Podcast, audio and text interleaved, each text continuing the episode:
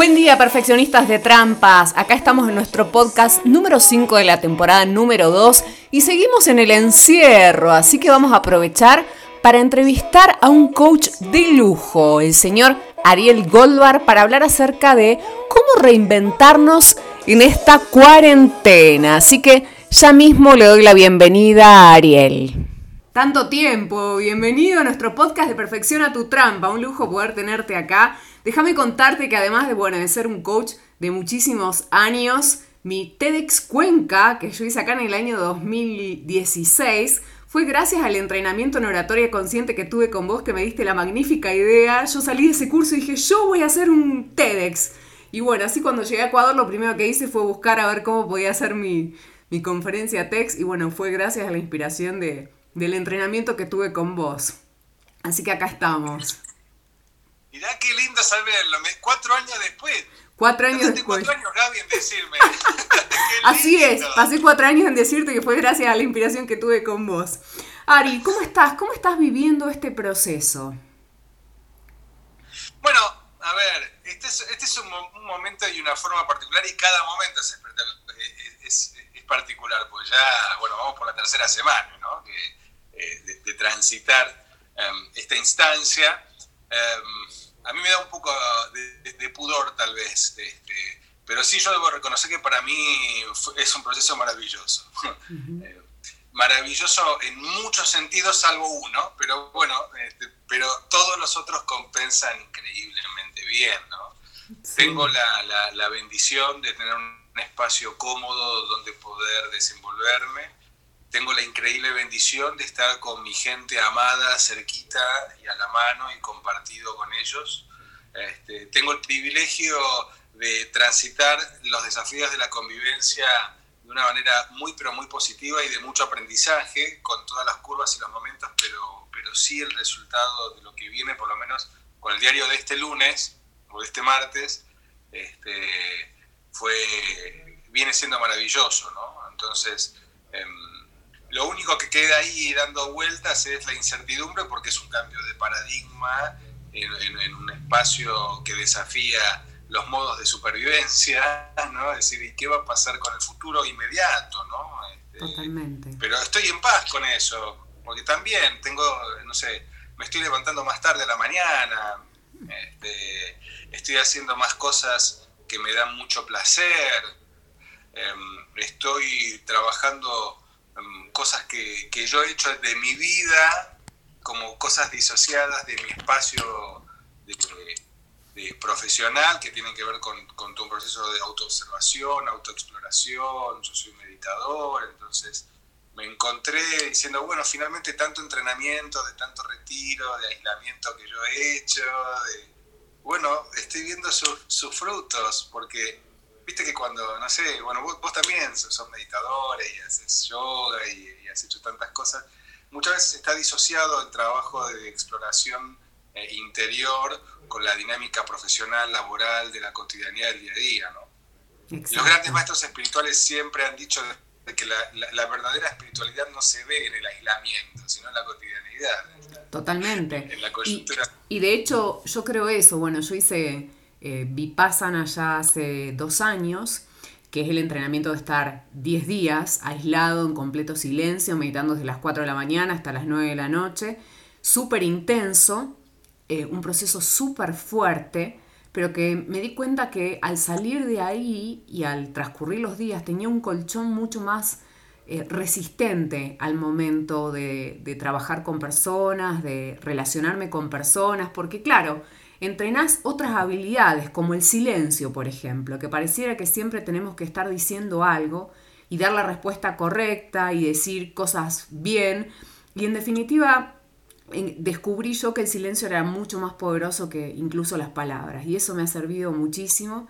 Y, en este momento también, o sea, me, me siento bastante reflejada con vos porque para mí también es un buen momento. Nosotros acá en Ecuador ya llevamos cuatro semanas tenemos supuestamente hasta el 12 de abril, igual que en Argentina, pero también eh, pensamos que se va a extender quizás un poco más, no lo sabemos. Esto es como en el día a día y un poco como decías al principio la incertidumbre de, de bueno, ¿cómo va a ser? Porque yo ayer pensaba y digo, Por ejemplo, bueno, supongamos que el 12 de abril se vuelve a algunas actividades comerciales o algunas actividades de producción, por ejemplo. Pero después yo pensaba y digo, los restaurantes, los bares, los teatros, los cines, todos aquellos lugares que convoquen a conglomeración de gente, ¿qué pasará? Porque independientemente de que se levante, yo digo, yo no me arriesgaría a ir ni a un restaurante, ni a un bar, ni a un cine, por lo menos hasta el año que viene o fin de año. O sea, desde mí, ¿no? Porque más allá de, de que después normativamente se pueda, es ver cómo empiezan a cambiar también las conductas individuales. Y la responsabilidad es que cada uno, ojo, a lo mejor la semana que viene, viste, ya sale una vacuna que entiendo que ya están probando en humanos, o al menos es alguna información que se maneja en los medios, eh, y a lo mejor sale y ya todo se restablece mucho más rápido. Pero yo sí siento de que estamos frente a un contexto que no sabemos muy bien qué va a pasar. Yo digo, bueno, te cuento, Ari, que vos no lo sabes, pero estoy embarazada de tres meses. Entonces estoy viendo... Estoy viendo esta cuarentena. Bueno tres meses, sino dentro de cuatro años. Claro. Claro. Recién ahora lo empezamos a contar, ¿no? Estábamos esperando que pasaran los tres meses. Entonces me descubrí también en este proceso como con habilidades que no sabía que tenía. Por ejemplo, yo dije, bueno, me voy a poner a tejer. Yo siempre en mi mente, yo dije, soy malísima para todo lo que es manualidades y habilidades prácticas, soy pésima. Pero dije, entre tanto tiempo que tengo, digo, ¿qué voy a hacer? Entonces yo dije, por lo menos me pongo a tejer. Bueno, y me descubrí que la verdad es que practicando y aprendiendo soy buena. Después te mando la foto de los escarpines que ya hice. Entonces, esto de descubrirte también nuevas habilidades y también poder practicar que yo nuevas recetas de cocina, estoy haciendo yoga también en casa, bueno, medito también todas las mañanas y también hoy ya no tengo excusa de que no tengo tiempo, porque a veces me pasaba. Trabajaba temprano, entonces ya la meditación de la mañana no la hacía, lo hacía el otro día, entonces hoy ya no tengo excusa más para cosas que tienen que ver conmigo. Y en este proceso mío yo me siento mucho más conectada que el otro día estábamos con Marcelo Krinsky y uno de los agrupamientos emocionales que trabajábamos era esto de la orientación a la muerte y la orientación a la vida. Y que la mayoría de las conversaciones de hoy están más en la orientación a la muerte. Y en mi caso en particular yo estoy más en la orientación a la vida, porque si bien, por ejemplo, el tema económico es un factor que sí me preocupa, porque no sé cómo se va a reconfigurar nuestra profesión, por ejemplo, vos y yo que nos dedicamos tanto al tema de las capacitaciones, si bien hay todo un contexto virtual a la mano de eso, pero la verdad es que no sabemos muy bien qué va a pasar después, después de esto. Entonces, la verdad es que esa conversación para mí quedó postergada y estoy mucho más conectada con una conversación de la vida. ¿Cómo escuchas esto y me gustaría saber tu opinión?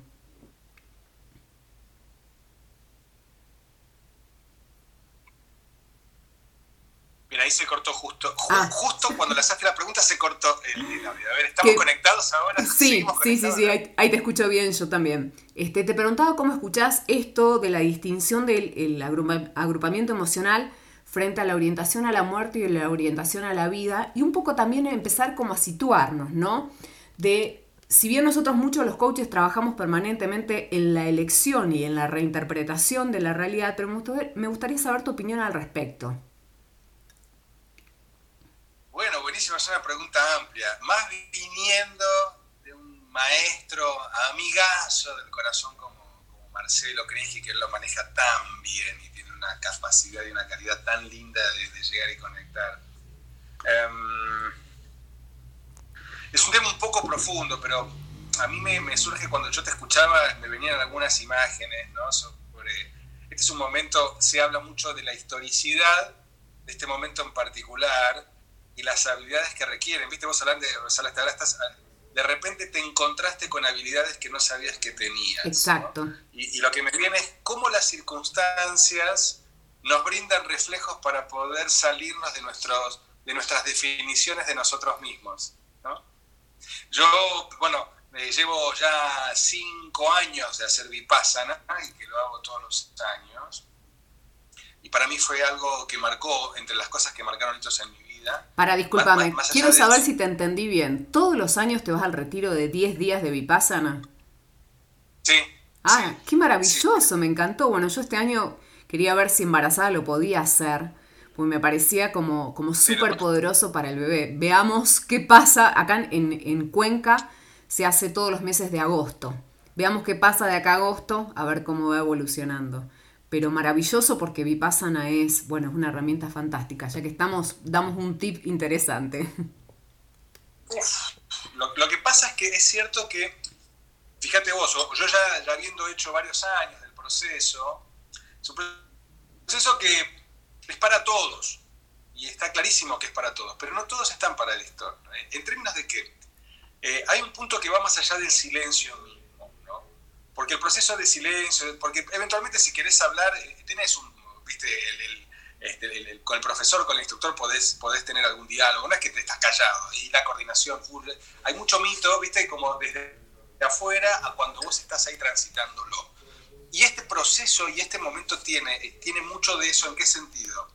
El estar en compañía de nosotros mismos yo creo que el proceso de aprender a acompañarnos y ser compañía nuestra es algo que es tan evidente y es tan cotidiano, pero estamos muy ausentes a eso. Y de alguna manera la dimensión de un tiempo sostenido en esa soledad que reproduce el silencio, que en realidad es una soledad en compañía, em, brinda muchísimos matices de, autoconocimiento y autoinvención que son hermosísimos, son muy poderosos viste, muchas, yo he hecho, bueno, yo tengo muchos años de hacer procesos de retiros y de, mucha exploración. Y pasan, ha sido uno de esos hitos en mi vida, entre tantos otros, pero esto lo reconozco como, como ese gran hito sostenido por el efecto residual que tiene un proceso. Viste que vos haces un retiro y a veces estás los primeros días maravillosos, el primer mes es maravilloso, y al mes y medio entras en la rueda del hámster de nuevo y como que nunca hiciste nada. Totalmente. Em, para mí el caso de Vipassana tiene un efecto residual que a mí ha llegado a los 8 o 9 meses. y es una práctica que es sostenida y termina convirtiéndose en un nuevo hábito. Pero más allá del espacio sostenido de los 10 días y del silencio, de esa pseudo soledad, donde tenés resuelto un montón de cuestiones, donde tu trabajo es solamente meditar, meditar, meditar, meditar, meditar, meditar, meditar, meditar, hasta que en algún momento te encontrás transitando un camino y yo te escuchaba diciendo algo que me parecía interesante de este momento que todavía no se hace visible, pero que tiene un impacto en lo social y en lo económico, con un nuevo paradigma cuya forma todavía no está clara, de la cual venimos hablando hace muchos años, el mundo ya cambió, pero no sabemos qué forma va a tener. Y esto es la rúbrica de algo que tal vez tiene 20 años en el cambio del milenio, que nos dice, señores, tal vez es un momento de volver a algunas bases que creemos haber olvidado, pero que necesitamos recordar. Y está ahí latente cada vez que apoyamos la cabeza en la moda de la noche, ¿no? Y este momento para mí es como un momento, ¿viste? Cuando vos entrás, ¿viste? Cuando pones el video en cámara lenta y de repente empieza a ser todo más lento. Y yo lo relaciono con ese, con ese instante, ese instante que no sé cuándo fue que ocurrió, pero que lo empecé a tener mucho más conciencia, ese momento antes de soplar las velas el día de mi cumpleaños. ese, hay, hay, un hay una milésima de segundo, o sea, dos segundos que es, están las velas encendidas, está mi familia, mis seres queridos cantándome el feliz cumpleaños, y cuando terminan de cantar el feliz cumpleaños, ese segundito antes de soplar las velas, que, que, respiro hondo y pienso en algo, no sé, me, me conecto con algo bello, me conecto con algo lindo, de lo que soy, pero de lo que quiero que sea, pero no estoy como un objetivo mirando allá, resultados, resultados, futuro, visión, misión. No, no, no, Es una expresión de deseo de la continuidad de ese momento tan hermoso. ¿no? Y yo creo que este, este retiro para mí es, es ese segundito expandido en el tiempo. E, expandido en el tiempo. ¿Por qué? Porque no estoy con la presión de la entrega de la cosa del trabajo, no sé qué va a ser, este, todo cambió, todo viene cambiando y todo tiene una forma totalmente incierta hacia adelante. Y la verdad, no sé, no tengo la menor idea, pero por una vez me doy cuenta de que cuento conmigo. Cuento conmigo. Me encantó. Esto de tomar ese registro tan importante que por momentos nosotros lo perdemos. O sea, en el día a día, en la vorágine, en, el contexto de velocidad en el cual estamos viviendo, a veces entramos, creo yo, en emociones como de angustia, de ansiedad porque no sabemos qué va a pasar mañana, cuando en realidad mirás para adentro y te das cuenta que lo único que necesitas lo tenés, que sos vos mismo, porque todos los recursos para salir adelante y volver a reinventarte y volver a jugar nuevas cartas con nuevos mazos tal vez, que no sabemos ni cómo van a ser esos mazos, están adentro tuyo, porque en definitiva somos nosotros los que inventamos y jugamos en las realidades que somos capaces de crear. Ani, ¿cómo podemos aprovechar un poco este tiempo? Ya, ya dijimos algunas cosas, ¿no? Pero, pero ¿cómo podemos aprovechar este tiempo para reinventarnos a nosotros mismos? O sea, yo me descubrí con esta nueva habilidad que no sabía que la tenía y que yo me, consideraba malísima para todo lo que tiene que ver la parte de las actividades prácticas. Después me, me, di cuenta que era solo cuestión de aprender. En mi caso aproveché a ver tutoriales en YouTube, que hoy hay tantos para tantas cosas, y me di cuenta que practicando, mira que llevo tres días nada más, ¿eh? pero practicando dije, ah, mira, soy capaz de hacer esto que para mí era imposible. Entonces también animarse a probar nuevas cosas que por suerte creo yo, en este nuevo presente, nos toca eh, vivir en una cuarentena o en un quedarnos adentro con acceso a una tecnología que nos puede ser muy útil. Sí, y que gracias a Dios, eh, por lo menos yo voy por la tercera semana, con algunas dificultades de conectividad, pero sigue existiendo. Yo realmente imaginaba apocalípticamente la caída de Internet. Como el año 2000. Llegamos al año 2000, cambia al 00 y todo se cae. Sí, totalmente, totalmente.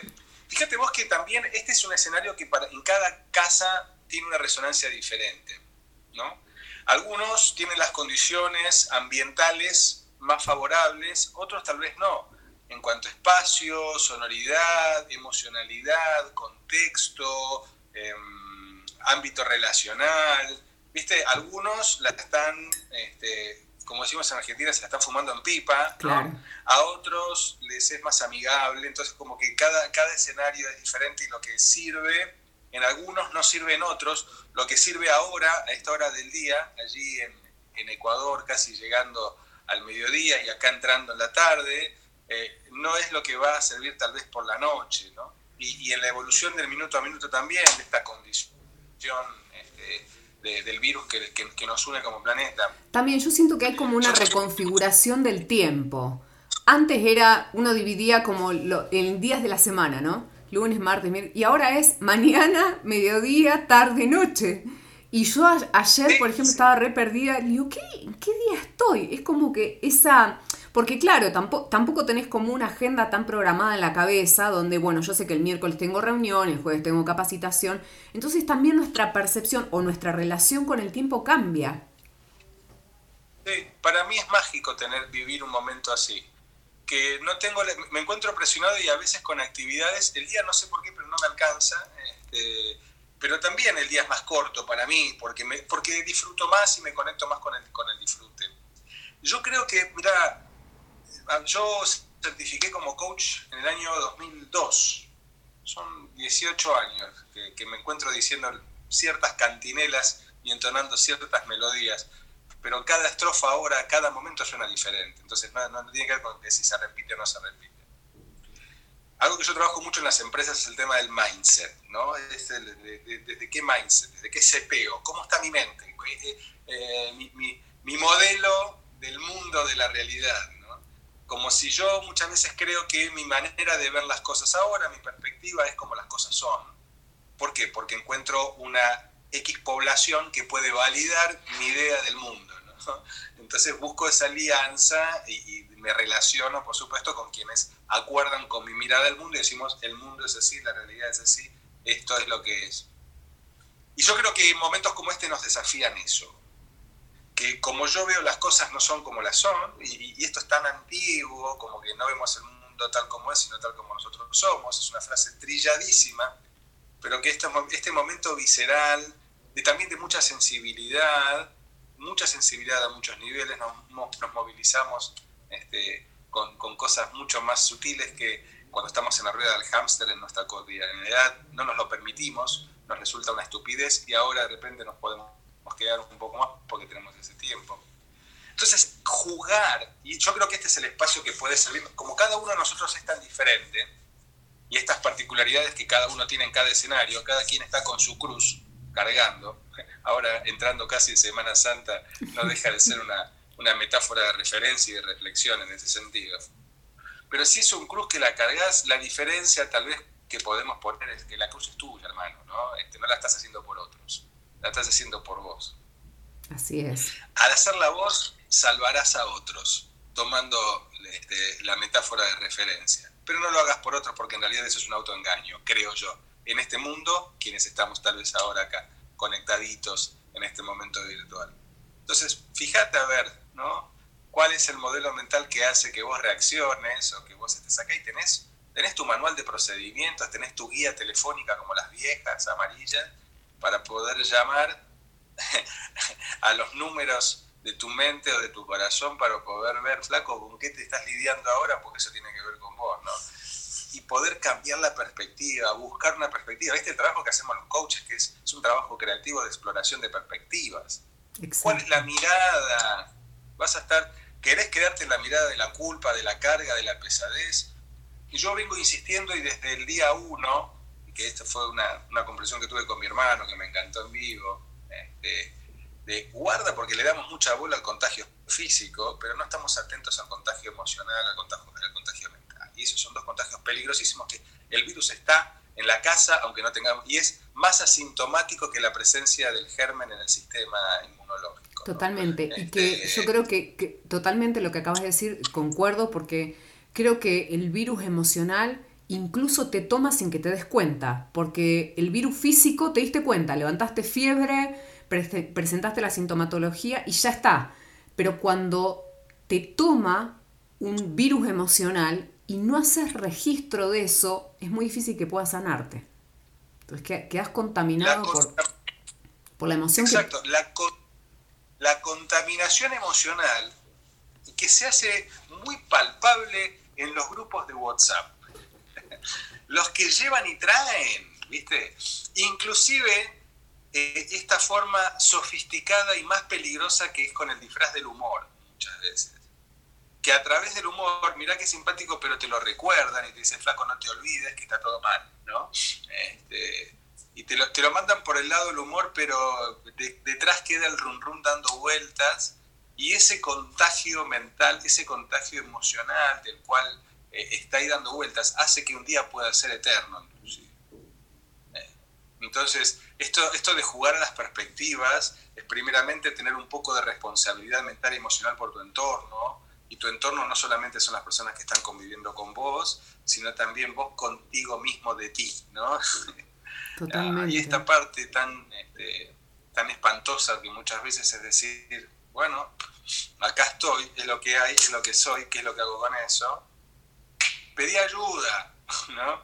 Entonces, eh, fíjate vos que estamos hablando de algunos tips, algunas cosas para aterrizar con algo más concreto, ¿viste? Y a veces no tan, tan abstracto. Ahora, Ari, eh, tengo una consulta. Nosotros los coaches jugamos mucho a esto, a reinventarnos o a crear un futuro, una vida en la cual nosotros querramos habitar, en base a elecciones personales. O sea, ¿qué, qué querés que pase en tu vida? ¿Quién querés ser vos? ¿Cuál es la huella que querés dejar al mundo? ¿De qué manera quisieras inspirar? Etcétera. Y todo esto lo podemos diseñar también en función de una cierta idea que hacemos nosotros acerca de lo que llamamos comúnmente la realidad.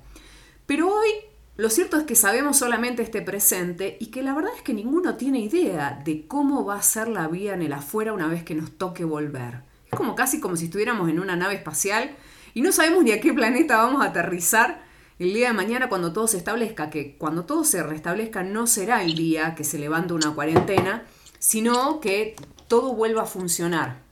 Entonces, ¿cómo podemos entrar en conversaciones de rediseño aún en la incertidumbre? Bien, me encanta, me encanta. Hay dos cosas que me parecen importantes de lo que vos bien acabas de decir. Y una de ellas la tomo también de larga data y de mis primeras aproximaciones al coaching en el milenio, empezando el milenio. Por un lado, vos hablaste de reinvención y, me gusta esa idea y es una idea que está muy presente en, muchos de nosotros. Explorando mucho la, dinámica o esa reingeniería que hay detrás del fenómeno, que hay detrás de un invento, nosotros muchas veces llamamos invento aquellas cosas que de repente aparecen como novedosas, como que no existían antes. Entonces, yo inventé tal cosa, tal persona, Thomas Edison inventó.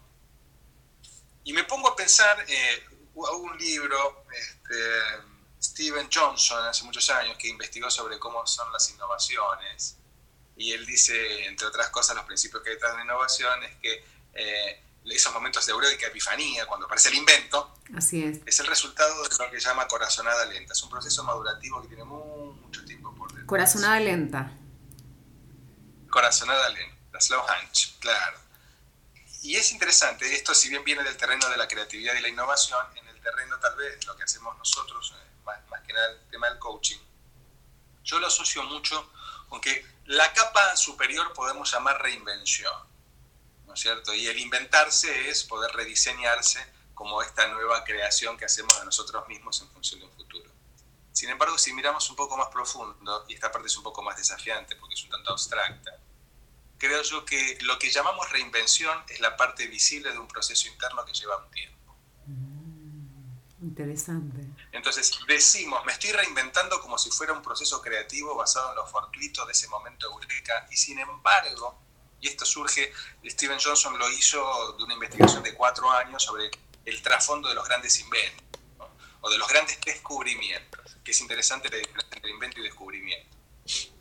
Entonces, tal vez lo que nosotros llamamos reinvención pareciera ser como ese momento creativo que tuvimos en la ducha, en la almohada, o después de esa borrachera, o con esa gran meditación.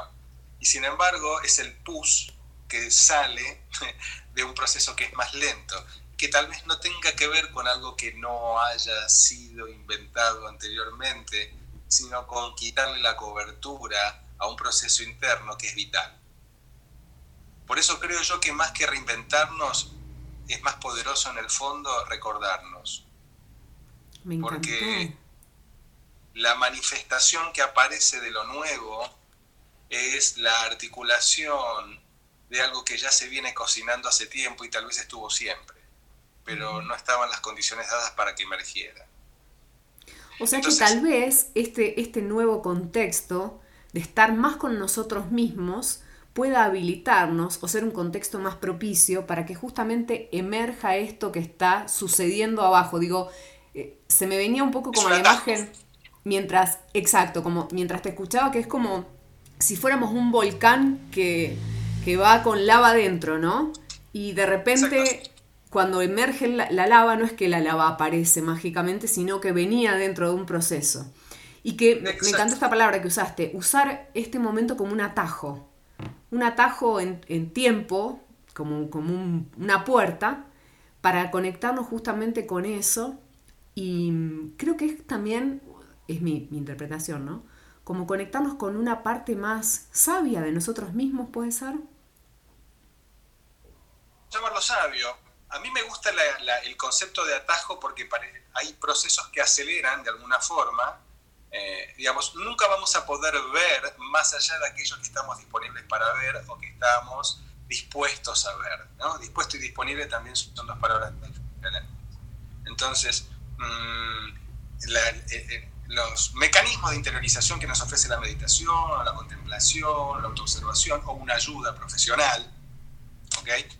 Eh, este, sin duda alguna nos va a permitir eh, crear las condiciones para que emerja naturalmente y dejarnos eh, estar dándole vueltas a la tuerca, este, tapando para que salga aquello que debe salir. Entonces yo creo que es un proceso muy poderoso el poder permitir y dejar que eh, nuestra capacidad de quitar la cobertura, o sea, descubrir aquello que ya es, esa lava que está en el fondo, pueda salir para que la creación, aparente creación, permita desplegar en el recuerdo quienes nosotros ya somos.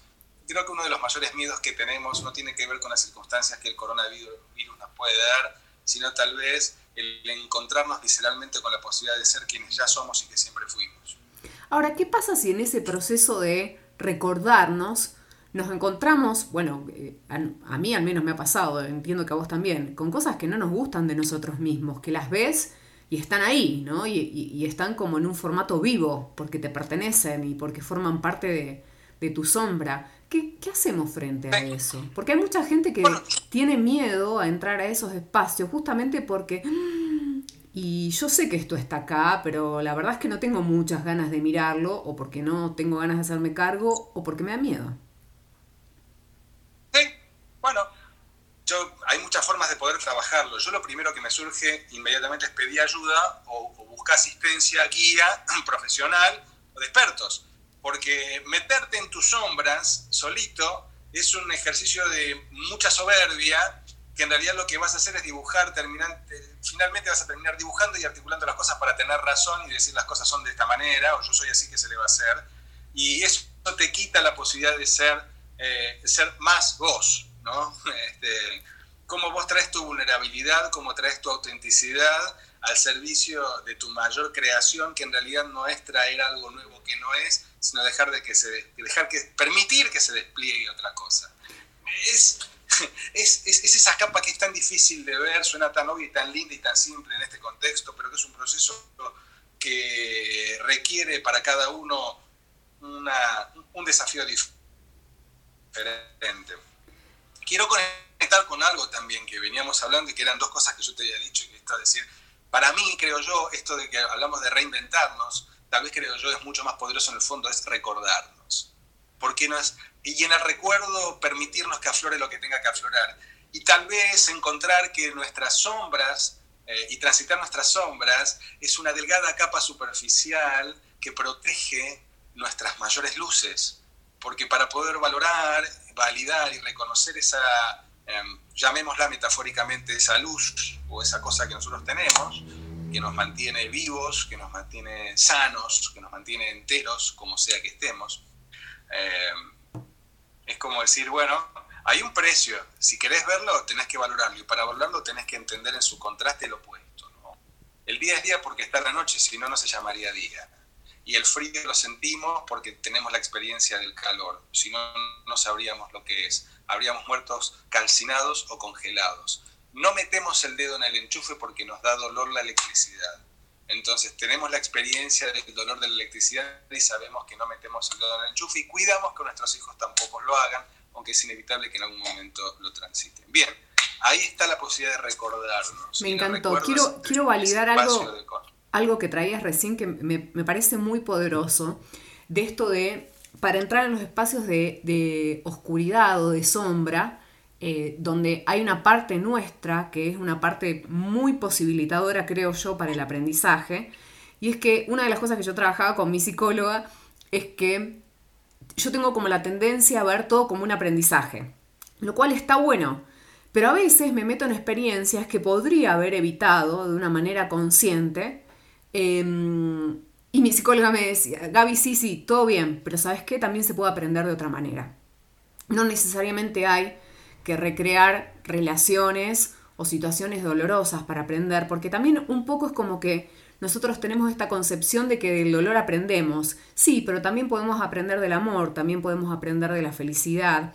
Y reconocer esta parte como un aspecto incluso saludable, ¿no? De, de vivir experiencias que son como positivas, no para evitar lo malo ni para evitar el dolor, no para huir, sino como que también podemos aprender de los regalos de la vida, o sea, poder vivir momentos de felicidad, como por ejemplo contabas la anécdota de, bueno, el momento que estoy soplando las velas de mi cumpleaños, ¿no? Y es un momento lindo, un momento de, amor, de cariño, donde te ves rodeado de la gente que es importante para vos y donde también te conectás como con la posibilidad de, bueno, un año nuevo, un calendario de 365 días a completar. Y también eso es un aprendizaje, ¿no? El aprendizaje del valor, por ejemplo, del reconocimiento a los que te acompañan, el aprendizaje de, volver a empezar, de, empezar, no sé si de cero, sino con lo que ya tengo y con lo que quiero tal vez que pase. Entonces también podemos aprender de, de esos lindos momentos, pero yo para llegar a esto necesité asistencia, porque si no caemos en la autotrampa, o al menos yo tengo la tendencia de caer en la autotrampa, de contarme las conversaciones o las, historias que me convienen a mí, ¿no?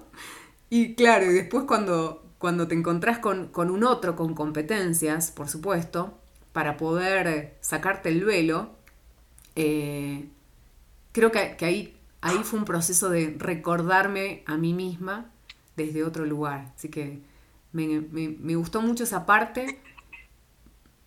Sí, decime, Ari.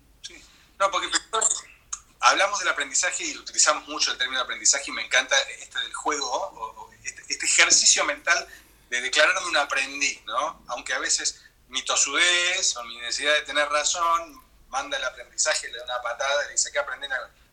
Cuando puedo correr ese, ese ego, ese ombligo de alguna forma, creo yo, porque muchas veces hablamos del aprendizaje como un, vehículo para poder incorporar nuevas habilidades, nuevas competencias, nuevas capacidades de acción. Y desde esta perspectiva de la reinvención, creo yo que el aprendizaje es un dispositivo para recordar, mm. para descubrir, quitarle la cobertura. Por eso yo solo conecto mucho con la visión de futuro que tenía que ver con otros los elementos que vos trajiste antes. Y esto yo me acuerdo de Jim Selman, yo estudié con él hace muchísimos años, en los tiempos del uno a uno, cuando un dólar salía un peso. Ah, hace muchos años entonces. A la Argentina, este, que salía barato traerlo, entonces yo lo tenía como profe ahí, cuando estaba certificando como profe.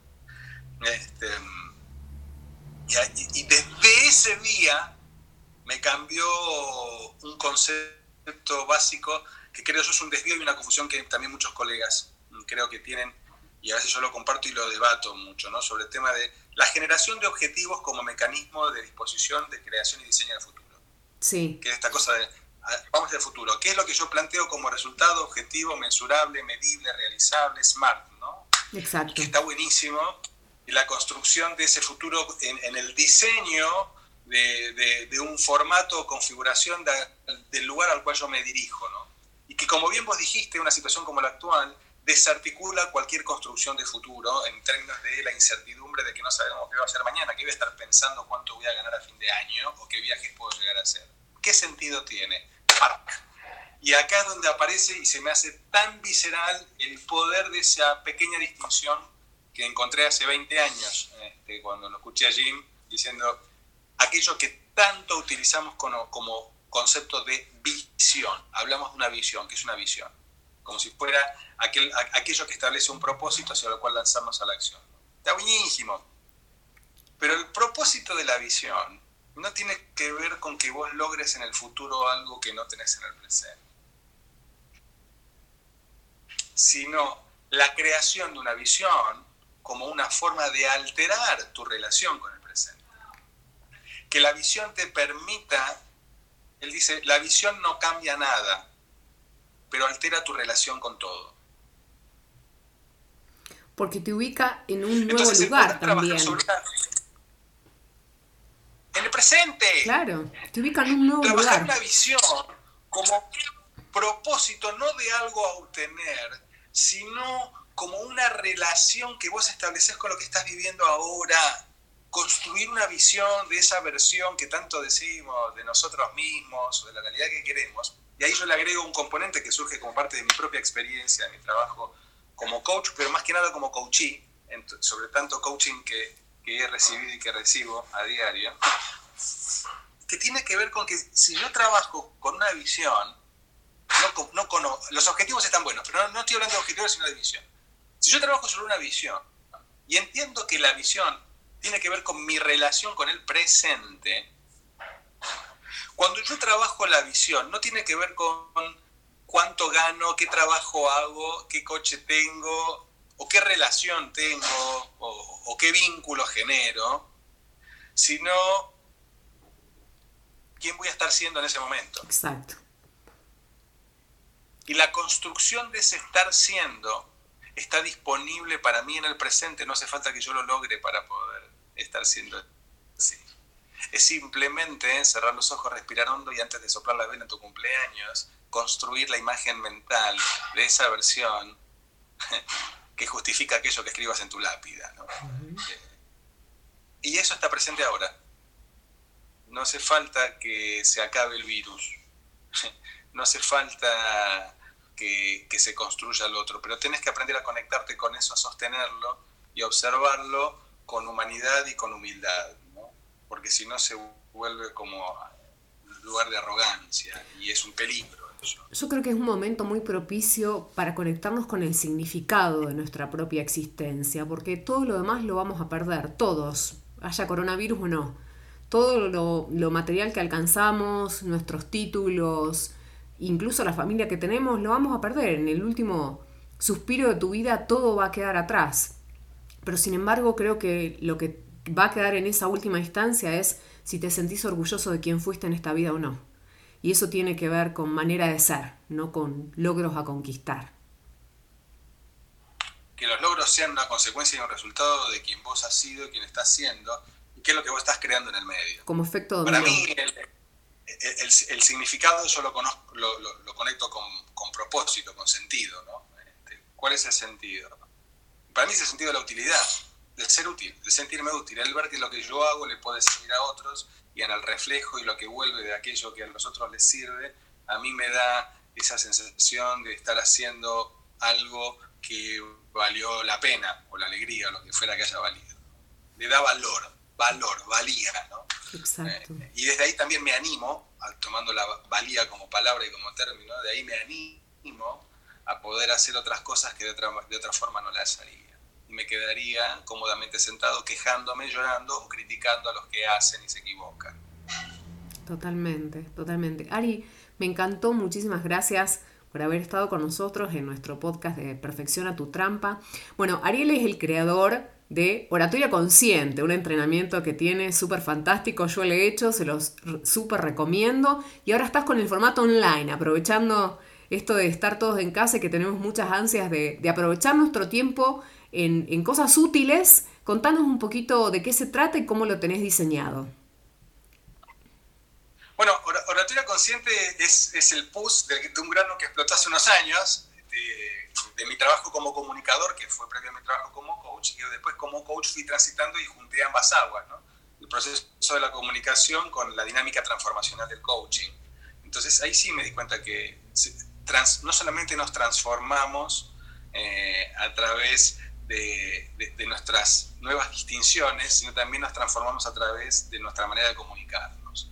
Eh, y ahí es donde surge este espacio de oratoria, en donde eh, la exposición de ideas nos ofrece una oportunidad de conciencia, de tener registro. Y ahí está el modelo de oratoria consciente que empezó hace unos años y que tenía que ver con mi experiencia en TED y de entrenar speakers para TED y la maravillosa alegría de saber que este, vos has estado en TED allí en Cuenca claro, yo te he visto, pero no conocía el trasfondo de, claro, eso. que me había inspirado en vos. Entreno muchos, mm, entreno muchos speakers precisamente para TED y sobre todo entreno a líderes en la dinámica TED, porque no solamente TED, sino es qué pasa eso para el empresario, el líder, el comerciante, el profesional, el speaker que quiere aprovechar sus potencialidades, sus capacidades al servicio de poder transmitir ideas que se entiendan y que se puedan recordar en el tiempo y que tengan un impacto y una experiencia en otros.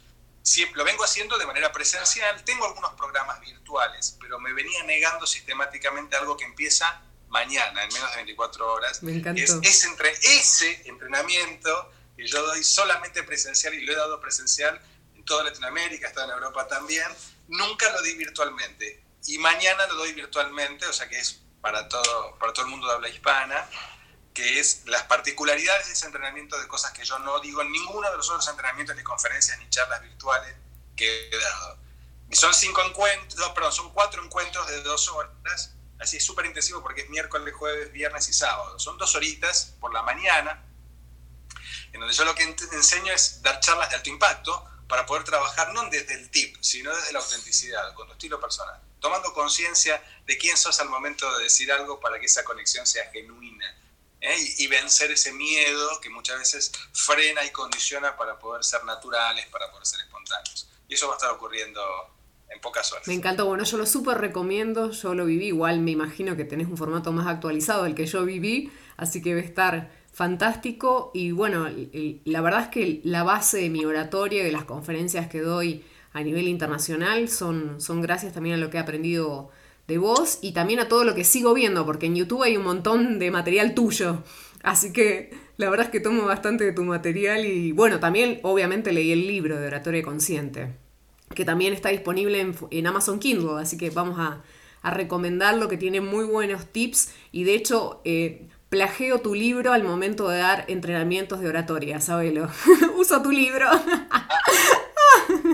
Pero también lo recomiendo, también lo recomiendo. Así que bueno, no se pierdan. No se pierdan estar con este genio. Ari, ¿dónde te pueden contactar para el entrenamiento que empieza mañana?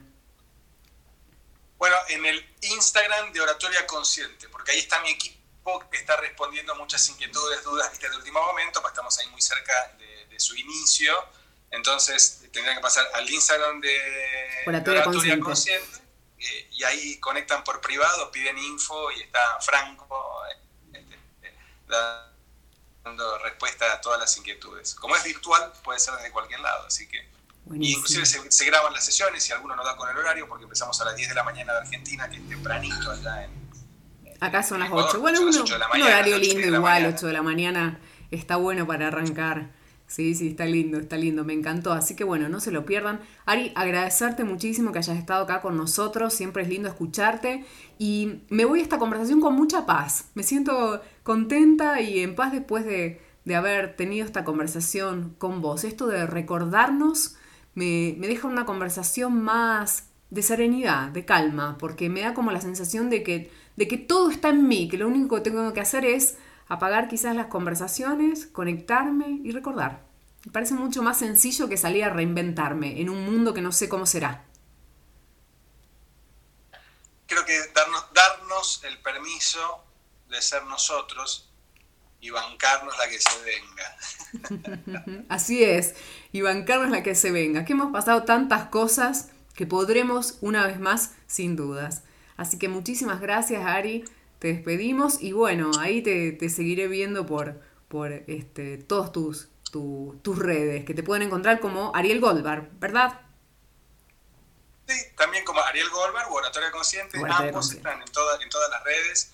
Estoy por subir un video muy lindo ahora que estoy, estoy editando sobre una conferencia que vi ayer sobre cómo hacer charlas online. ah, genial, eh, perfecto, buenísimo. Así ahí lo vemos. Te mando un abrazo gigante, te quiero muchísimo y además te admiro como profesional. Qué lindo, Gaby. Me encanta verte también después de tanto tiempo. Estás en la televisión allá, sos famosa ahora. me encanta, me encanta ver cómo, cómo, has crecido y qué lindo lo que estás haciendo. Te mando un cariño muy grande. Gracias. Te quiero mucho. Muchas bendiciones. Dale, nos vemos, hasta luego. Chao amigos. Y ahí estuvo con nosotros Ariel Goldbar, este maravilloso coach. Me encantó el mensaje que nos dejó. Esto de reinventarnos es recordarnos a nosotros mismos. Así que perfeccionistas de trampa ya tienen trabajo para hacer durante esta cuarentena. Un gran abrazo a todos y a seguir, que lo que no te mata te hace más fuerte. Así que adelante.